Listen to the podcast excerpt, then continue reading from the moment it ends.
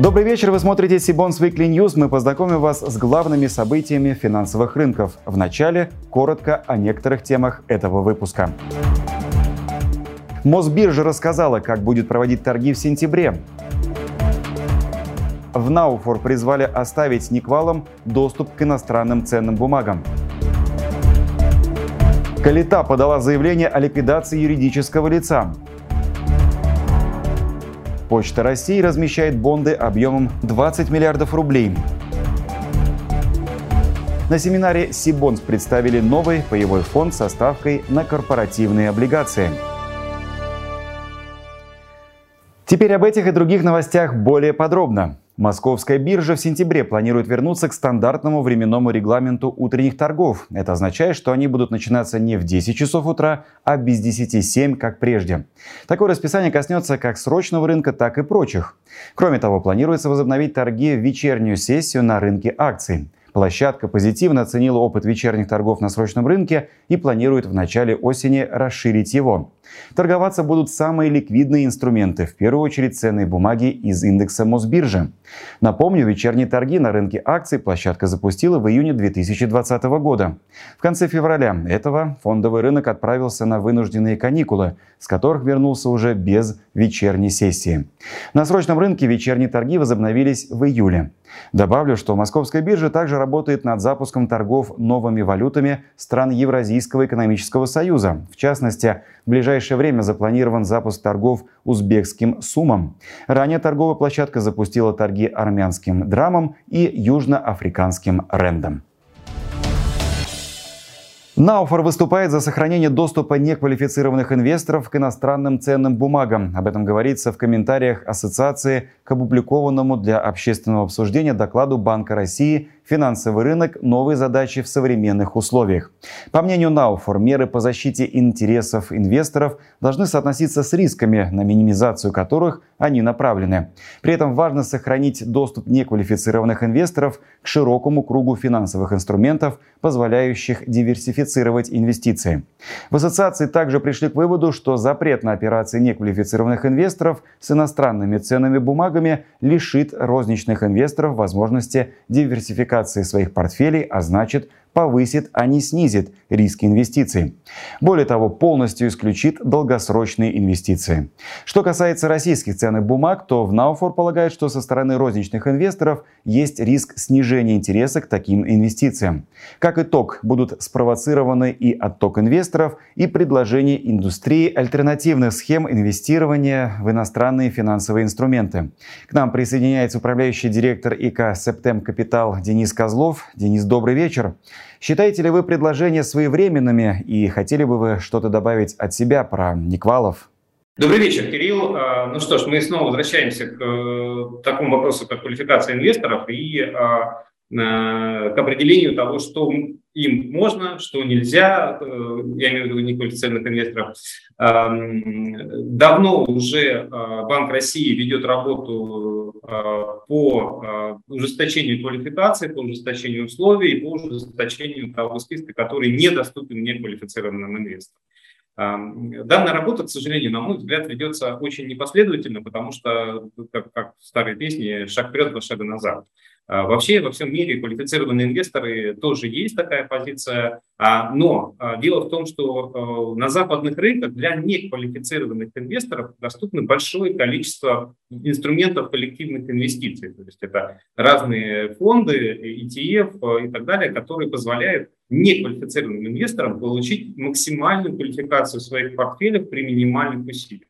К сожалению, у нас пока вот этой части рынка еще нет. И поэтому неквалифицированный инвестор, э, когда ему запрещают что-то покупать, будь то э, высокодоходные облигации или э, иностранные акции, он действительно теряет часть своего портфеля, то есть у него хуже становятся условия для диверсификации. То есть получается, мы с одной стороны запрещаем покупать, а с другой стороны не предлагаем вот тех самых фондов коллективных инвестиций. Опять же, наверное, это не задача Центрального банка предлагать эти фонды, но, наверное, было бы правильно, если бы шло стимулирование а, фондов для коллективных инвестиций для неквалифицированных инвесторов и при этом одновременное ужесточение э, э, условий для покупки каких-то инструментов неквалифицированным инвесторам.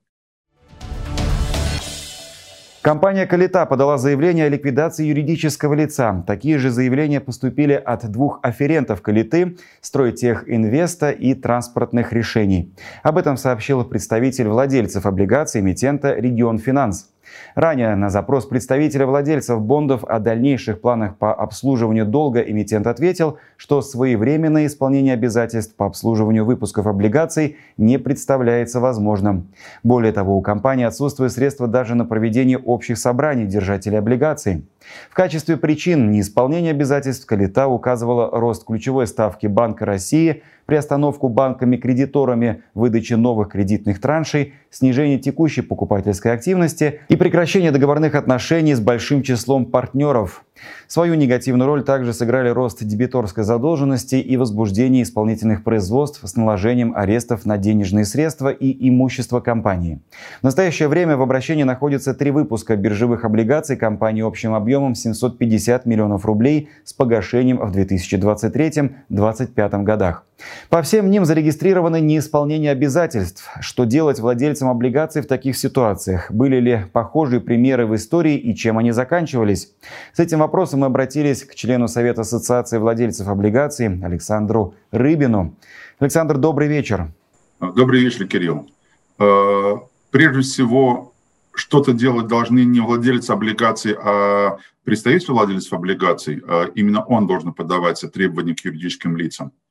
Но если ПВО этого не сделает, я, честно говоря, не в курсе, что конкретно делает ПВО по колите, то с соответствующими требованиями к эмитенту должны обращаться уже сами держатели облигаций.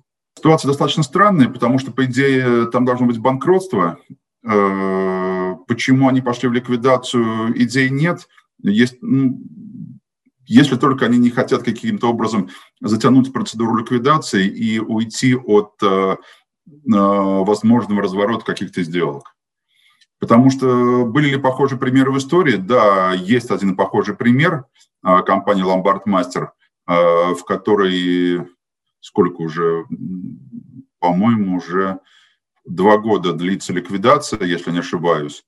И есть ощущение, что они просто тянут э, на третий год, что, потому что три года – это там, конец исковой давности. Все-таки что делать с инвестором? Ну, я как инвестор воспринимаю все это как способ ухода эмитента от ответственности, а также менеджмента и бенефициаров эмитента от ответственности.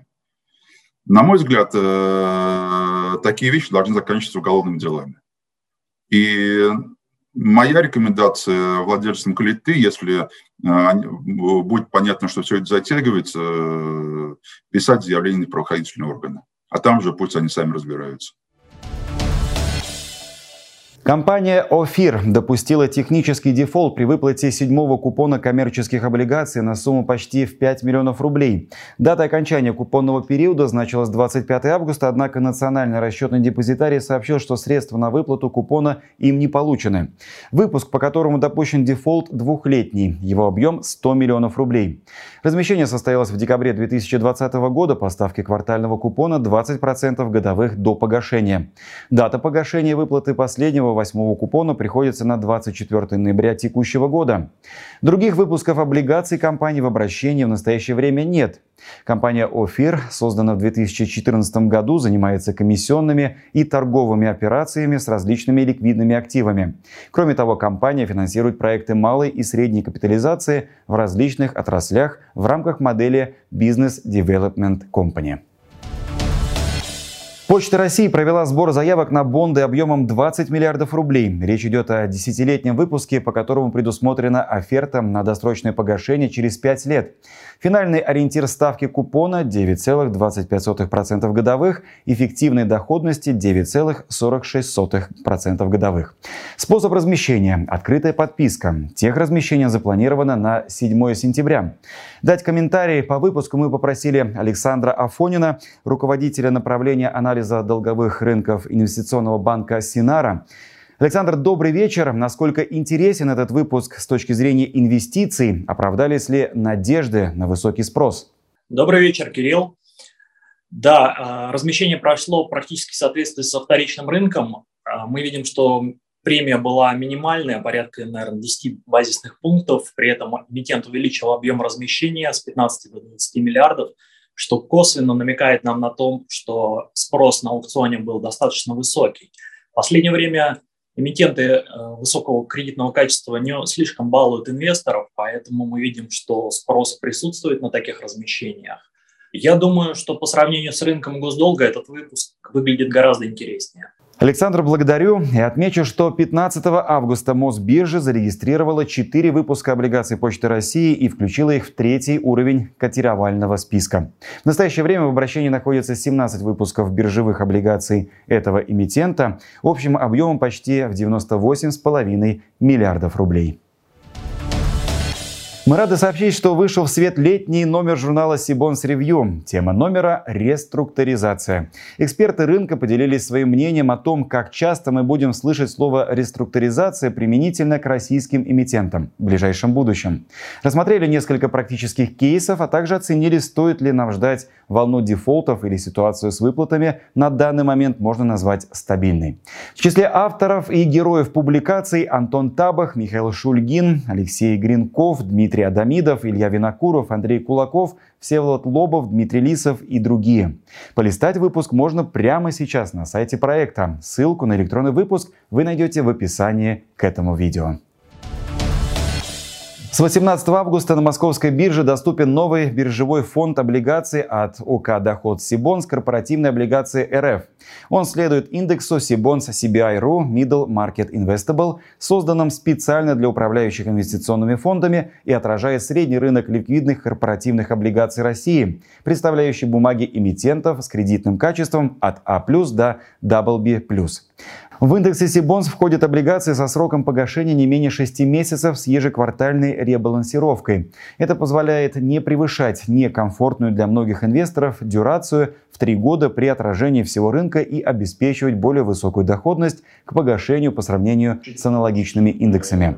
На нашем канале уже опубликована запись онлайн-семинара «Ставка на облигации. Бонд в главной роли», гостями которого стали директор по инвестициям УК «Доход» Всеволод Лобов и директор Ассоциации Национальная лига финансовых советников Андрей Паранич.